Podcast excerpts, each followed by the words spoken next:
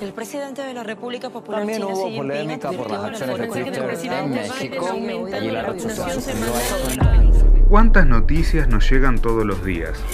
Vivimos invadidos por información, pero detrás de toda esa data siempre hay otra.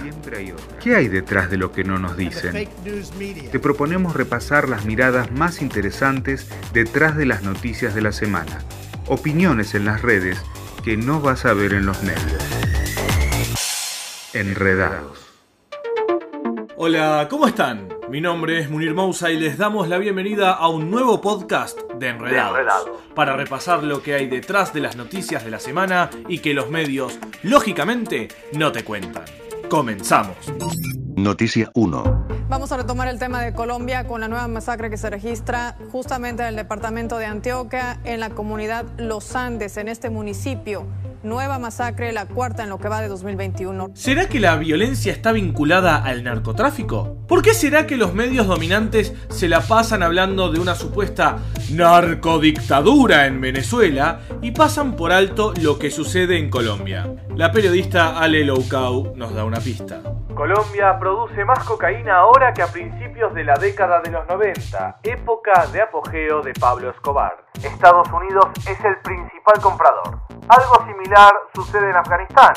Gran parte de los campos de amapola están hoy en disputa entre Estados Unidos, el gobierno local y el talibán. Siempre he asegurado que mi dinero no tiene vínculos con el narcotráfico. Por supuesto que Estados Unidos se encuentra en regiones como Afganistán y Colombia para defenderlas del terrorismo y del narcotráfico, ¿no?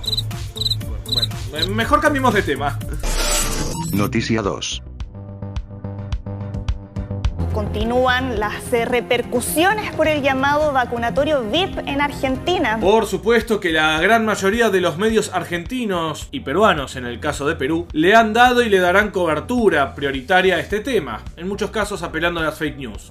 Pero, mientras tanto, algunas cosillas pasaron casi desapercibidas. Casi.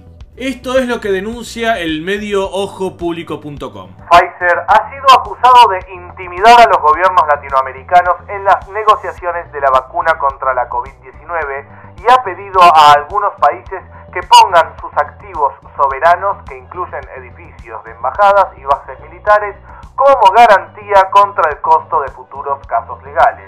Revela esta investigación liderada por la Oficina de Periodismo Investigativo con sede en Londres. Como aparentemente había problemas de logística o no se produjeron las suficientes o algo pasó en el medio, Efectivamente, como se pudo ver, algo pasó en el medio, señor periodista. Siguiente noticia. Noticia 3.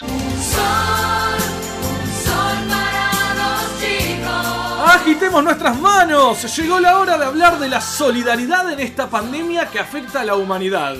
Veamos lo que decían con entusiasmo el canal de Honduras HCH. Una unidad aérea ya se ha desplazado hasta Israel para poder traer estas vacunas que tanto están haciendo falta en medio de esta pandemia. Un acto de solidaridad sin igual. Un acto con el que Honduras recibirá... ¡Un momento! ¿Cuántas vacunas? ¡5.000 dosis! ¡Se acabó! ¡Me voy de aquí! ¡5.000 dosis! De lo que le sobró a Israel, regala al gobierno palestino y al gobierno de Honduras. Última hora. Pero qué circo en este país. Óigame, salió más caro el viaje. Salió más caro levantar el avión, compa. Salió más caro el viaje. Y no solo eso, esas 5.000 vacunas tampoco fueron por solidaridad, porque, según el Jerusalem Post, El régimen israelí dona vacunas contra el nuevo coronavirus a países que ya tienen embajada en Al-Quds o a cambio de que hayan accedido a ampliar próximamente su presencia diplomática en los territorios ocupados desde 1967. eso es una estafa. Noticia 4. Atención porque el presidente de los Estados Unidos ha dado su primer discurso dirigido a Europa. ¿Y qué dijo? Joe Biden, la democracia en Estados Unidos y en Europa está en peligro.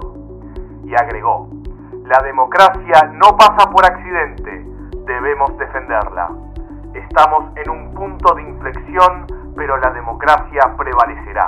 Democracia por allí, democracia por allá. Y cuidado porque estos personajes cuando se la pasan hablando de democracia, no buscan que otros países la tengan, sino que tengan el gobierno que Estados Unidos quiere.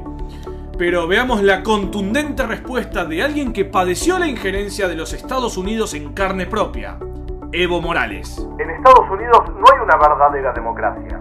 No importa quién gane las elecciones, no hay cambios profundos porque gobierna el capitalismo que se cree dueño del planeta. Y cuando los pueblos se rebelan por justicia, surgen las intervenciones militares, bloqueos y golpes de Estado. Esto ya no es una democracia. Noticia 5. Como ustedes saben, días atrás se cumplió otro aniversario del asesinato de Malcolm X, el líder estadounidense de derechos civiles que marcó una época y dejó un importante legado. Y mientras sus hijas piden reabrir la investigación por su asesinato, en el que parecen estar involucrados ¡Oh, sorpresa! El FBI y la policía de Nueva York, un interesante tuit de Pedro Smith lo recuerda así. Malcolm X fue el líder musulmán afroamericano negro más influyente, impactante e inspirador en Estados Unidos, y sus mensajes aún resuenan hoy en día. Nada había cambiado con la estructura institucional metódica del racismo en Estados Unidos para evitar que los afroamericanos progresaran. ¿Y cuál es el contraste con una figura como Malcolm X? Efectivamente, señores, Barack Obama, definido así por Hadi Nasrallah. Un recordatorio de que el primer presidente negro de Estados Unidos, al que todos extrañan, trajo de vuelta la esclavitud negra en Libia. Obama apoyó a los terroristas en Libia que vendían africanos en mercados de esclavos abiertos. Los negros fueron subastados en 2017 gracias a Obama. Bueno, ese ha sido nuestro repaso de la semana. Nos reencontramos y nos despedimos justamente con una frase de Malcolm X. Si no estás prevenido ante los medios de comunicación, te harán amar al opresor y odiar al oprimido. Mi nombre es Munir Mousa y esto es Enredados, un podcast de Annur TV. ¡Estén alertas!